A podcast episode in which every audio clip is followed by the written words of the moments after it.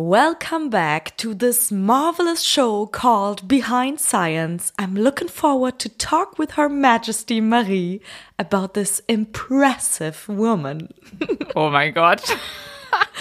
Was passiert hier und wie gut kannst du das bitte? Also ich wünsche mir jetzt immer so einen Einstieg. Ich bin eigentlich auch eine Gesellschaftsdame, eine High Society Dame. Ja, jetzt hast du schon gespoilert, wie äh, die Frau genannt wird, über die wir heute sprechen. Denn wenn man deren äh, Wikipedia-Eintrag liest, steht da auch direkt in der zweiten Zeile, dass sie mhm. eine Gesellschaftsdame war. Und ich glaube, so ein Begriff, also das hatten wir hier bei Behind Science auch noch nicht. Nee, das passt aber auf jeden Fall richtig, richtig gut in diese Folge. Gesellschaftsdame. Aber sie war nicht nur das, sie war auch Wissenschaftlerin, geniale Frau, Brain. Also sie war wirklich alles Mögliche. Und das Faszinierende ist an dieser Frau, obwohl sie, diese Dame, kann man da wirklich sagen, vor so vielen Jahren gelebt hat, hat sie etwas entwickelt, das so super modern ist, dass wir es sogar heute noch und gerade jetzt in diesem Moment nutzen. Ja. Und weil es schon so lange her ist, gibt es von dieser Frau tatsächlich nur Gemälde. Wir wissen also nur, wie sie gemalt aussieht und nicht, wie sie als Foto aussieht. Davon aber einige, weil sie eben eine sehr reiche, ähm, ja, gut situierte Frau war, die auch häufiger mal gemalt wurde. Also wir gehen wirklich sehr weit zurück in die Vergangenheit. Wir sprechen heute über Ada Lovelace und die Erfindung der ersten Computerprogramme. Behind Science. Geschichten aus der Wissenschaft. Mit Marie Eickhoff und Luisa Pfeifenschneider. Also alleine schon diese Kombi, ne? Dieser Name, Lovelace, mhm. Computerprogramme, es klingt schon nach so einer richtig so ein bisschen guten Bridgerton-Style auch. Ja, ne? total. also fühlt euch wie bei Bridgerton heute. Ich bin auf jeden Fall richtig in Stimmung dafür. Und wenn ihr euch die Gemälde anguckt, also ihr könnt die recht schnell googeln, die ist auch wirklich so, die hat so tolle mh, mm, Kleider an mit so riesigen Plusterärmeln, gelockte so aufgetürmte Haare. Frisur, ne? Also ja, also wirklich Bridgerton-Style. Eine Gesellschaftsdame. Absolut.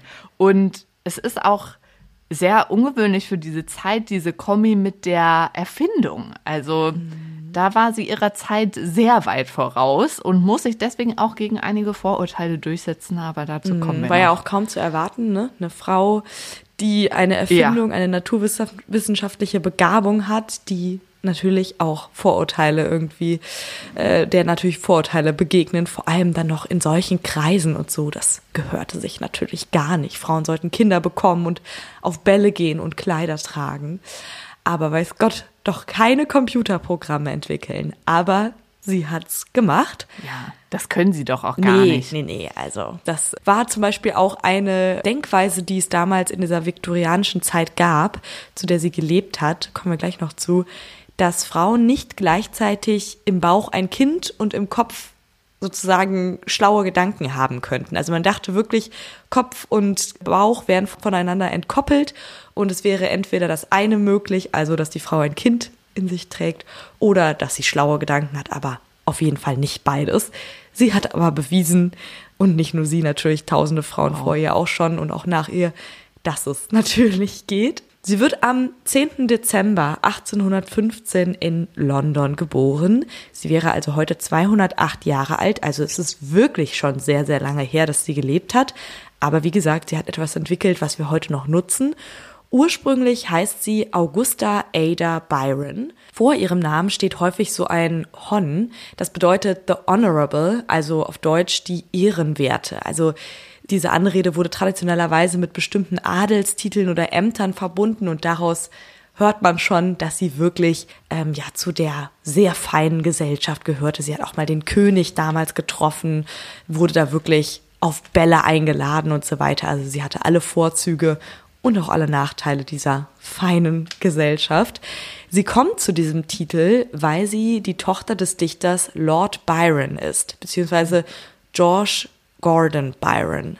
und er wird aber immer Lord Byron genannt, deswegen hier auch Lord Byron, der gilt als wesentlicher Vertreter der englischen Romantik. Also er ist, wie gesagt, Dichter und verfasst jede Menge Gedichte, die auch wirklich sehr prägend sind für diese Zeit. Und er wird häufig so als Dandy beschrieben. Ich liebe ja dieses Wort. Also immer sehr auffällig gekleidet, top gestylt und der die Damen auch so leicht für sich gewinnen konnte, mhm. auch mal ein, zwei Affären hatte und wir kommen gleich noch zu ihm. Er hatte einige Affären. Das war er auf jeden Fall. Also so ein richtiger Frauenheld. Ja, also er hat jetzt persönlich nichts mit der Erfindung zu tun, aber weil er einfach so outstanding ist, müssen wir kurz mhm. über ihn sprechen, denn er hatte ein wirklich sehr bewegtes Leben und das hat sich auch auf Adas Geschichte ausgewirkt. Also eigentlich sind wir ja hier nicht behind history, aber wir machen diesen Abstecher auf jeden Fall kurz, weil es einfach so interessant ist. Wissenschaftlich war Lord Byron wirklich gar nicht. Er betrieb höchstens die Wissenschaft, die feine Gesellschaft aufzumischen. Darin war er sehr, sehr gut, denn er sieht sehr gut aus und war wohl auch sehr charmant und hatte deshalb einige Affären auch mit verheirateten Frauen und auch Männern. Also er war der Bad Boy der viktorianischen Zeit.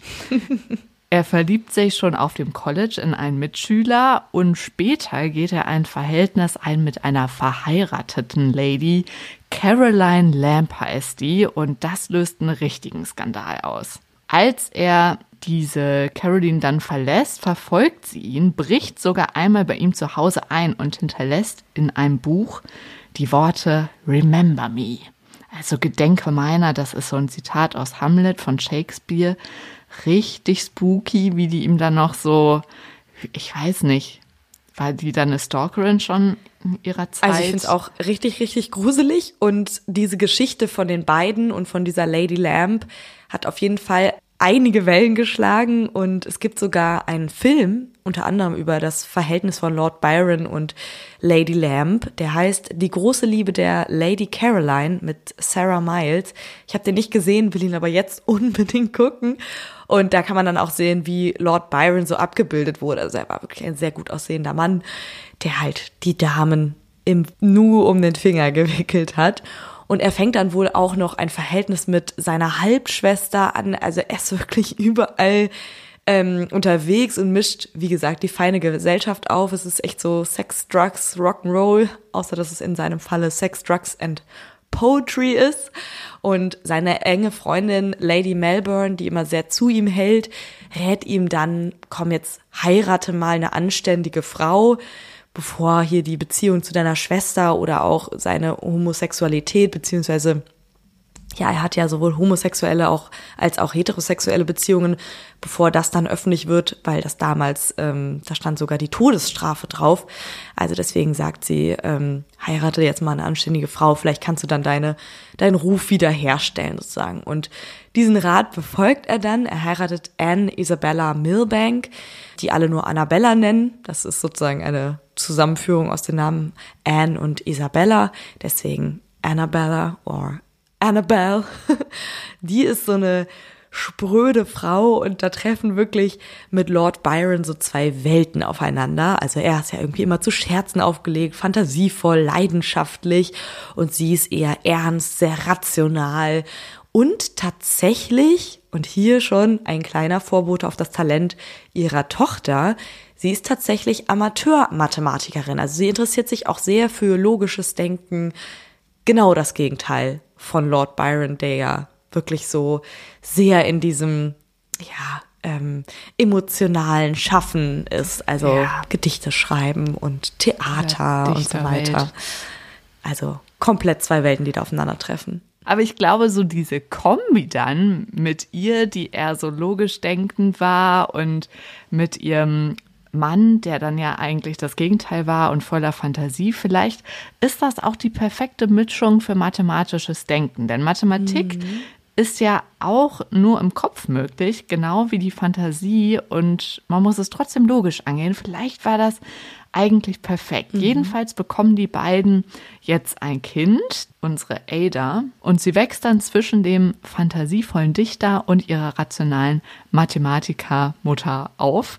Allerdings nicht sehr lange, denn Ada und ihre Mutter ziehen zu ihren Eltern, als Annabella dann irgendwann zu dem Ergebnis kommt, okay, mein Mann ist mittlerweile geisteskrank. Also sie steigt gar nicht mehr zu ihm durch in seine Welt und der Lord Byron verlässt dann auch die Familie und stirbt einige Jahre später. Da ist Ada gerade mal acht Jahre alt. Das heißt, sie kennt ihren Vater eigentlich gar nicht richtig. Wir wollen aber jetzt ja wieder zu unserer Ada kommen, denn da geht's mhm. weniger tragisch weiter. Ihre Mutter setzt nämlich dann alles daran, dass Ada bloß nicht in die Spuren ihres Vaters tritt und lässt sie vor allem in all den Fächern unterrichten, wo keine Emotionen involviert sind. Das heißt, Boah, sozusagen. Sicher, sicher. Ja, genau.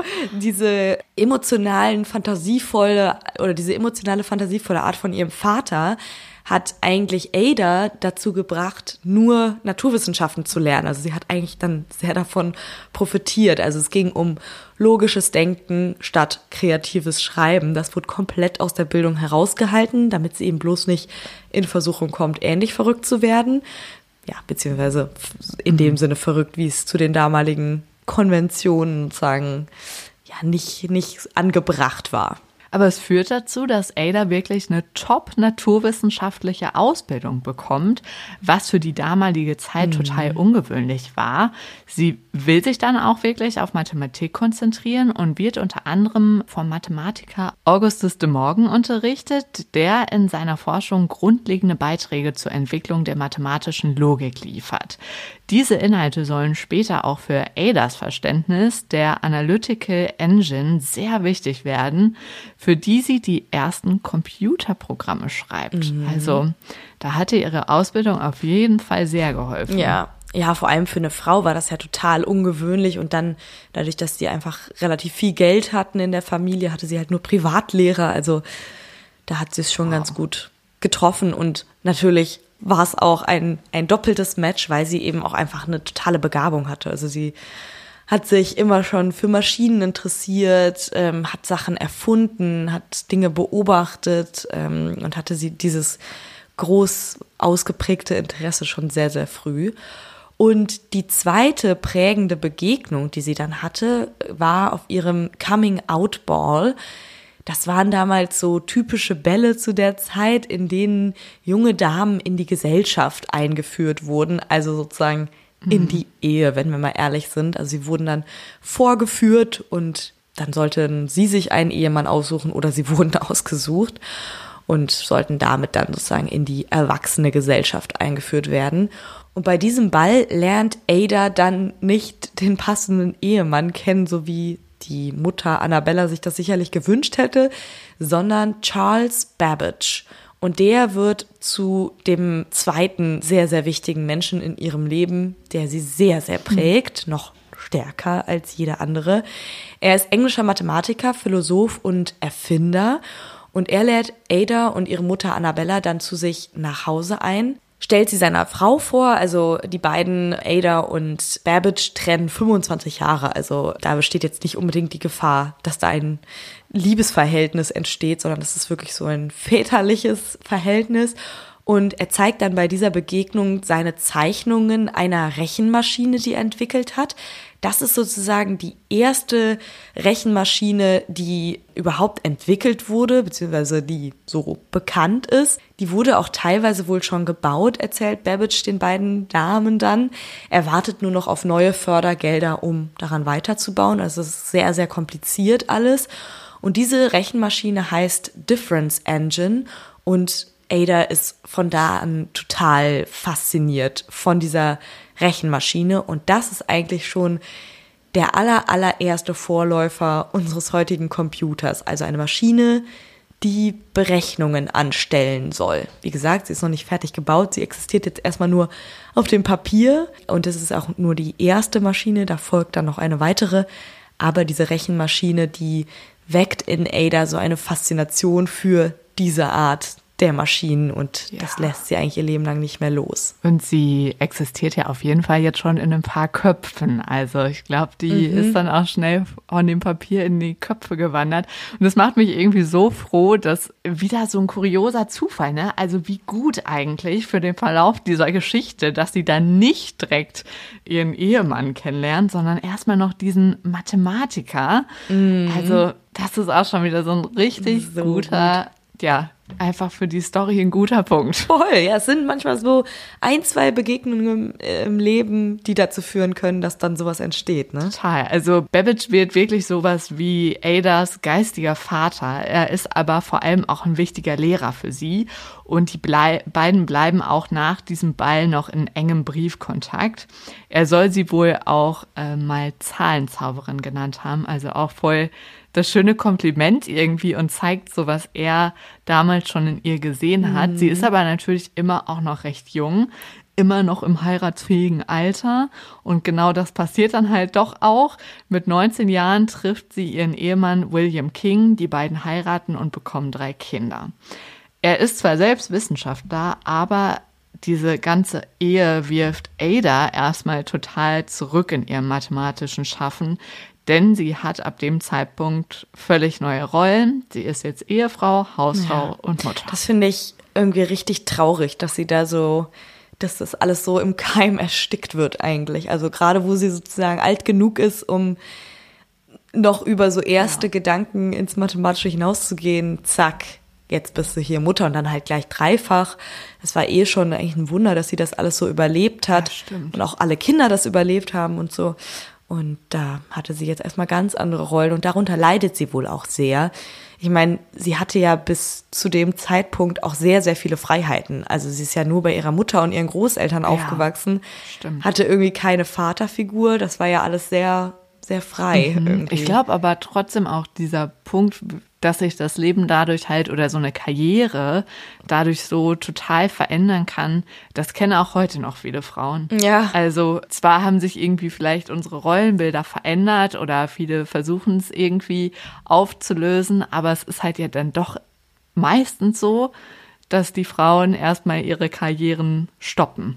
So wie ja, Ada auch. Hinten anstellen. Ja, weil es halt auch einfach biologisch nicht anders geht, ne? Also wenn man Kinder will, kriegt halt die Frau die ja, Kinder, kriegen, außer du ja, hast jetzt irgendwie andere man's, Wege. Das stimmt. Ja, irgendwie schon. Auf der anderen Seite ist es natürlich schon auch sehr extrem in dem Fall, weil da war wirklich ja gar nicht daran zu denken, dass sie irgendwie weiter ihrer Arbeit nachgeht. Das war komplett ausgeschlossen.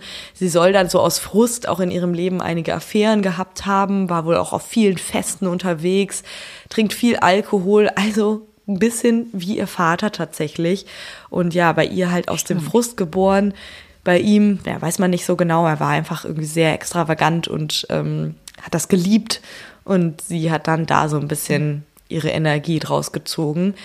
Ihr Mann William King ist jetzt auch kein Unmensch, glaube ich. So lässt es sich zumindest vermuten. Er lässt sich dann ihr zuliebe in die Royal Society aufnehmen, denn er ist auch Mathematiker, also auch Wissenschaftler. Die Royal Society, das ist ein sehr exklusiver Kreis von Wissenschaftlern und inzwischen auch Wissenschaftlerinnen, ein Glück, der schon 1660 gegründet wurde und durch die Mitgliedschaft in dieser Royal Society hat er Zugang zu verschiedenen Bibliotheken und Universitäten und da schreibt er, das finde ich einen ziemlich Liebesbeweis, für seine Frau dann wissenschaftliche Texte ab, um sie dann damit zu versorgen, weil Frauen damals schon gar nicht in Bildungseinrichtungen mhm. gehen dürfen. Die sollen mal schön Hausfrau und Mutter sein. Und das war es mhm. dann auch. Aber er erkennt dann schon ihre Leidenschaft und dieses Bedürfnis, auch an der Wissenschaft teilzunehmen. Und deswegen versorgt er sie dann mit wissenschaftlichen Texten. Und sie hat auch noch so eine Leidensgenossin, sagen wir mal, also ihre Bekannte und Freundin Mary Somerville, die sich ebenfalls autodidaktisch, also einfach selber zu Hause noch so in verschiedene Naturwissenschaften einarbeitet. Die zwei ähm, schreiben sich Briefe, da schreibt Ada dann auch auf, dass sie halt so traurig ist, dass sie ihren Studien jetzt nicht weiter nachgehen kann. Das heißt, die Mathematik lässt sie einfach gar nicht mehr los und als die Kinder dann endlich alt genug sind, kehrt sie zur Mathematik mhm. zurück. Ein Glück, dass sie das gemacht hat, denn dann sollte ihre größte Erfindung folgen. Gleichzeitig zu dieser Zeit, in der sie sozusagen Kinder bekommt und Hausfrau Mutter ist, entwickelt Babbage, mit dem sie ja auch immer noch im Austausch steht, die ersten Entwürfe für die Nachfolgemaschine. Also sie hat ja, er hat ja damals eine Maschine gezeigt, als er die Mutter von Ada und sie eingeladen hat. Und jetzt entwickelt er eine weitere Maschine, allerdings erstmal nur als Entwurf auf dem Papier, die heißt Analytical Engine und das ist dann auch die Maschine, an der Ada später mitarbeitet. Das ist eine mechanische Rechenmaschine und eine Weiterentwicklung dieser ersten Rechenmaschine. Die wird leider niemals bis zum heutigen Tage real gebaut und existiert weiterhin nur auf dem Papier. Das finde ich ein bisschen traurig, aber ähm, ja, wir müssen ja. gleich nochmal drüber sprechen, was das für eine gigantische Maschine gewesen wäre. Das wäre einfach viel zu teuer gewesen. Allerdings veröffentlicht er seine Ergebnisse damals dann auch nicht, also erstmal nicht, weil er Angst vor Kritik und Zurückweisung von anderen Mathematikern hat. Also er ist wohl sehr dünnhäutig und hat Sorge, dass das komplett zerrissen wird. Und ein Glück wird er dann nach Italien eingeladen, wo er in einem ausgewählten Kreis über diese Erkenntnisse seiner Analytical Engine spricht und eben wie diese Rechenmaschine auch gebaut wird und was sie nutzen kann. Und einer der Anwesenden notiert das alles und veröffentlicht die Ergebnisse in einer Fachzeitschrift in Frankreich. Also wir sind einmal von England nach Italien gereist, wo er sich dann sozusagen sicher genug gefühlt hat, um darüber zu sprechen. Hm. Und er hatte gar nicht die Intention, das zu veröffentlichen, aber einer passt auf, notiert das alles und veröffentlicht es, wie gesagt, in einer Fachzeitschrift in Frankreich. Eine ganz schöne Reise, die das erstmal zurücklegen musste. Ja, und die Reise ist hier auch noch nicht ganz zu Ende, denn diese Fachzeitschrift, die fällt ausgerechnet 1842 Ada dann in die Hände. Und als die das liest, denkt sie sich sofort, das kann ich doch besser. Also dieses Zusammenfassen, sie übersetzt dann dieses ganze Aufgeschriebene ins Englische, vom Französischen ins Englische. Und Babbage ermutigt sie, ermutigt sie, ihre eigenen Gedanken doch noch dazu zu schreiben. Das heißt, sie macht diese Übersetzung und kommentiert aber auch ganz ausführlich, sodass der Text dann irgendwann die dreifache Länge hat von seiner ursprünglichen Länge. Also sie hatte einige Gedanken dazu. Ja, ja, auf jeden Fall. Und das ist eigentlich auch so das, was dann so ein Gesamtbild ergibt. Also sozusagen das, was Babbage erdacht hat und dann ihre Gedanken dazu. Und das ergibt dann sozusagen das Gesamtbild. Jetzt kommen wir nochmal zu dieser Maschine. Diese Analytical Engine sollte von einer Dampfmaschine angetrieben werden. Hier nochmal ein kleiner Querverweis. Auch über die Dampfmaschine oh ja. haben wir schon mal eine Folge gemacht. Hört euch das doch super gerne auch nochmal an, wenn ihr es noch nicht gemacht habt. James Watt müsst ihr suchen. genau. Und diese Dampfmaschine sollte jetzt eben auch dieser Analytical Engine dazu verhelfen, zu laufen erstmal. Die Eingabe von Befehlen und Daten sollte über so Lochkarten erfolgen. Das ist eine Methode, die in der damaligen Zeit der Steuerung mechanischer Webstühle schon ähm, gedient hat. Eine Lochkarte, ganz kurz zur Erklärung, das ist wie ein Datenträger aus stabilem, dünnen Karton. Und je nachdem, wo in dieser Karte eben die Löcher waren, deswegen Lochkarte, war das der Code für einen bestimmten Befehl oder bestimmte Daten. Also wenn irgendwie oben links in der Ecke drei Punkte waren und dann auf der nächsten Lochkarte waren die drei Punkte unten rechts, dann war das ein Code oder waren das Daten für einen bestimmten Befehl.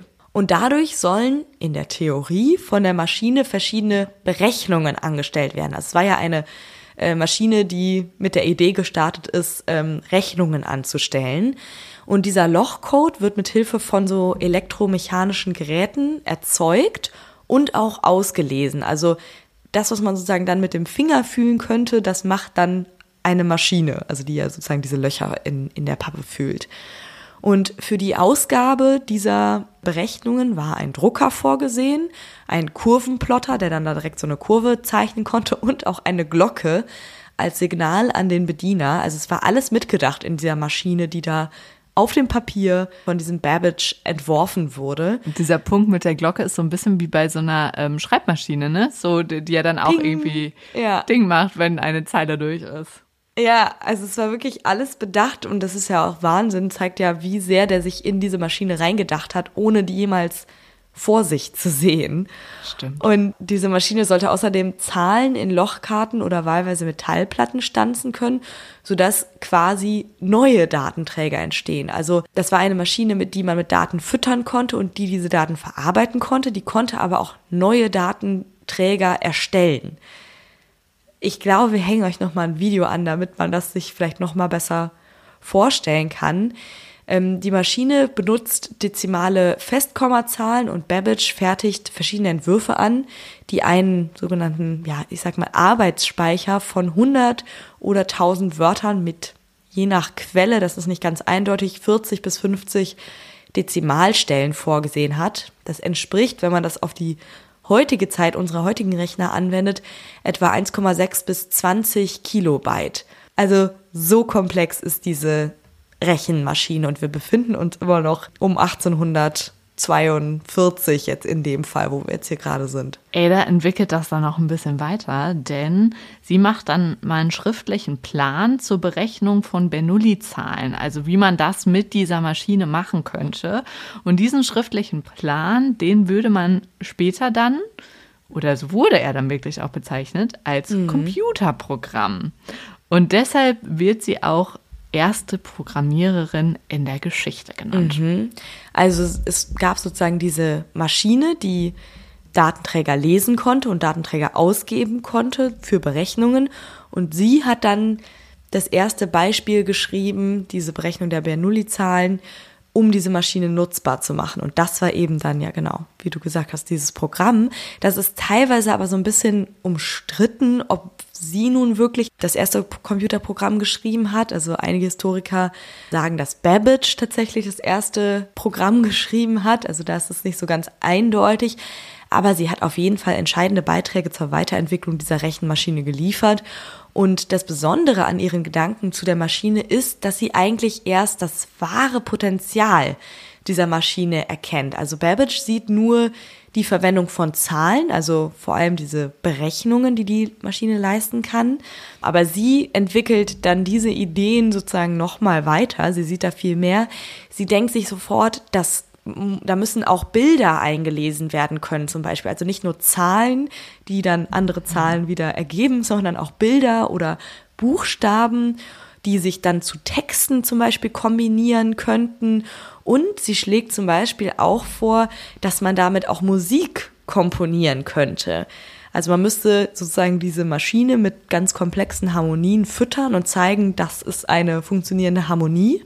Und dann könnten aus diesen vielen verschiedenen Kombinationen neue Melodien entstehen. Also sie hat da ein ganzes Universum quasi drin gesehen, was weit über dieses über diese Berechnungen, die Babbage da drin gesehen hat, hinausgeht. Ja, also lag vielleicht auch daran, dass sie auch musikalisch begabt war, also dass sie nicht nur so mathematische Talente hatte, sondern wirklich auch künstlerisch eigentlich talentiert war. Aber es ist schon sehr schön, weil also Musik ist ja auch was sehr Sinnliches und dass sie das dann in so einer riesigen Maschine, die auch wirklich super laut gewesen wäre, wenn man die gebaut hätte. Also Ja. sie hätte ja einen riesigen Dampfantrieb gehabt und dass sie da trotzdem sich vorstellen könnte, dass so eine Maschine irgendwie Musik erzeugt oder komponiert. Das war eine Denkweise, die hat sie einfach auch ausgezeichnet. Sie hat im Grunde überall mathematische Muster erkannt und Mathematik kann man halt auch auf Maschinen übertragen. Das ist so krass und ich meine, wir befinden uns hier immer noch im 19. Jahrhundert und sie schafft es da einfach mit, den ersten Computer zu entwickeln. Genau so, wie wir ihn eigentlich von der Technik her heute auch noch nutzen. Ja, also dieses so, diese mathematischen Muster zu erkennen und zu übertragen, das war eben unglaublich, dass sie das geschafft hat, sozusagen für ihre Zeit. Und ich, die meisten stellen sich bei Mathematik ja wirklich immer nur in Anführungsstrichen Zahlen vor. Ja. Und dass das aber auch noch was anderes sein kann, also diese Muster auf etwas anderes anzuwenden, das ist wirklich äh, eine Denkarbeit, die für die damalige Zeit unglaublich war und für die heutige Zeit auch immer noch. Also, also sie wollte die Muster dann in der Musik suchen zum Beispiel, ne? Oder zum in Beispiel Bildern. in der Musik. Ja. Genau, ja. Also ja, das ist wirklich Wahnsinn. Übrigens wäre diese Rechenmaschine, du hast ja jetzt gerade schon gesagt, die wäre total laut gewesen. Ja. Ähm, da, das wäre total, also es wäre auch voller Rauch alles gewesen. Genau da noch diese Musik zu sehen, ist ja eben auch Wahnsinn. Die wäre 19 Meter lang und drei Meter hoch gewesen. Da haben wir auf jeden Fall einen Vorteil mit unseren Laptops und Handys, die wir heutzutage nutzen und die dafür auch noch ein bisschen mehr können. Aber sie wurde, wie gesagt, nie gebaut. Einerseits war die Feinmechanik einfach noch nicht weit genug entwickelt, um die Maschinenteile in dieser nötigen Präzision herzustellen. Andererseits verweigerte das britische Parlament damals die Finanzierung von Babbages Forschungsprogramm, nachdem er ja bereits eine Vorgängermaschine gebaut hatte, auch nicht komplett, sondern nur zu Teilen. Die kann man heute auch noch ähm, sich in Nachbauten angucken. Da haben sie 17.000 britische Pfund dazu gegeben. Das wären heute umgerechnet so um die 2,1 Millionen britische Pfund. Also einiges, was sie da äh, in diese Maschine gesteckt haben, die ja dann gar nicht so richtig die, die Forschung vorangebracht ja. hat. Und es ist mittlerweile allgemein anerkannt, dass dieser Entwurf von Babbage tatsächlich funktioniert hätte von dieser Analytical Engine. Aber wie gesagt, er wurde nie gebaut. Und das Spannende ist, vergleichbare Computer für so allgemeine Anwendungen wurden erst ein Jahrhundert später realisiert. Das heißt, das hat schon ewig lange Zeit auf dem Papier existiert oh. und erst ein Jahrhundert später wurde das dann in echt auch nachgebaut. Dann alles ein bisschen kleiner und kompakter, aber das ist Wahnsinn, ja. dass es das schon in der Theorie gab. Voll. Also ich finde, man muss sich auch noch mal klar machen, äh, Rechenmaschine klingt halt jetzt auch schon immer riesig. Das ist wirklich diese Box, die wir heute Rechner nennen. Und also mm. man braucht den Rechner ja auch wirklich gar nicht mehr. Also man, ich zum Beispiel habe jetzt einfach nur einen Laptop vor mir, wo das auch drin ist. Ja, ja, das, genau. Es wird halt immer. Wow. Und das Handy halt auch. Genau. Stimmt. Also ja. da sind im Prinzip ja auch die Lochkarten drin, die irgendwelche Informationen ablesen. Also ja. es ist wirklich krass. Boah, wenn sie das sehen könnte. Der erste, der das dann damals wirklich gebaut hat, war 1941 ein deutscher Erfinder, Konrad Zuse. Der hat die Zuse Z3 gebaut. Das war der erste universell programmierbare Rechner, der tatsächlich dann gebaut wurde und funktionierte, mhm. muss man mhm. auch noch dazu sagen.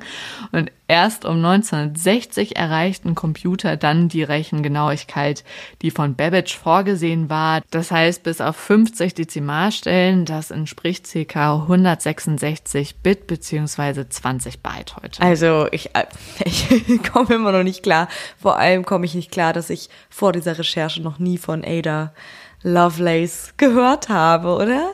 Also ja. es ist wirklich ja, sehr, sehr beeindruckend. Ja, leider starb sie dann. Natürlich für die Zeit war das relativ üblich, für unsere Zeit sehr früh, am 27. November 1852. Da war sie gerade mal 36 Jahre alt und hatte wahrscheinlich ähm, Gebärmutterkrebs.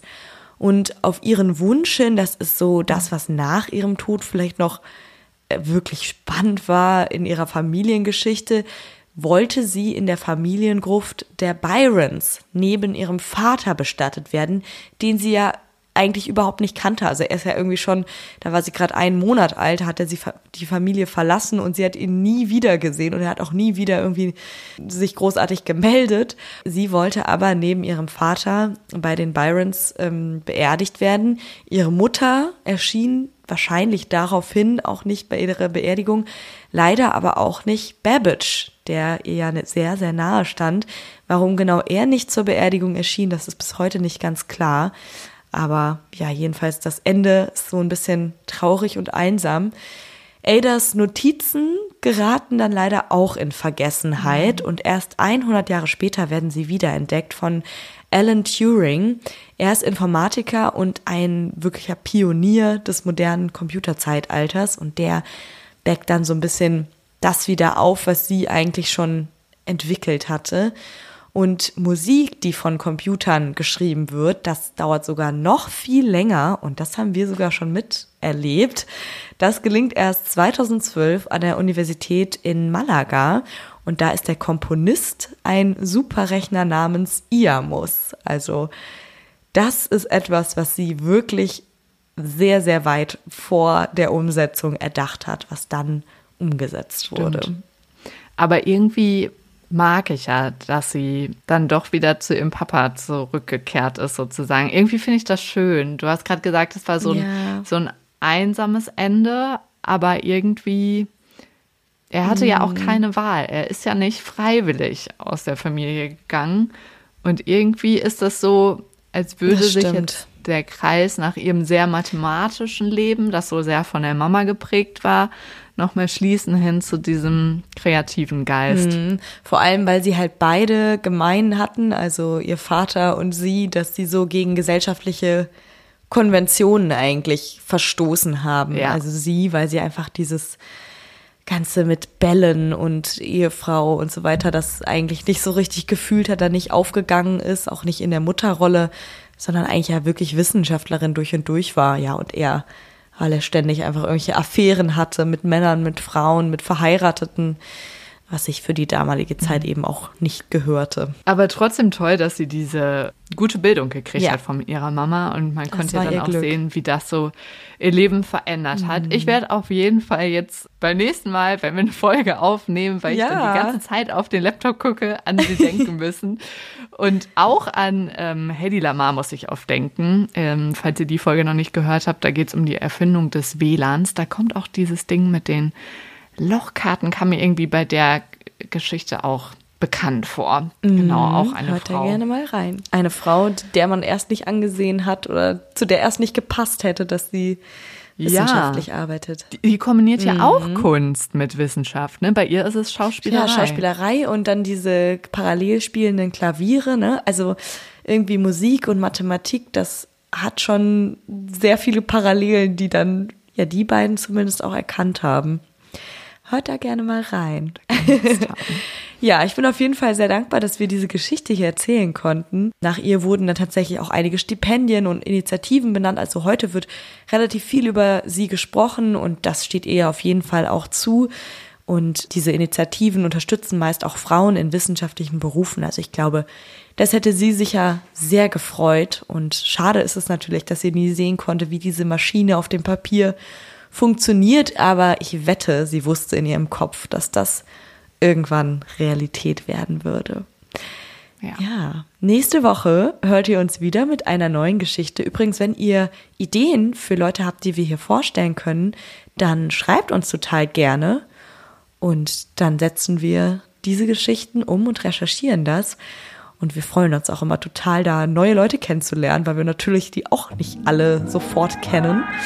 Es ist auf jeden Fall immer alles sehr spannend, da in die Leben dieser Menschen einzutauchen. Und bis dahin, macht's euch schön und tschüss. Tschüss.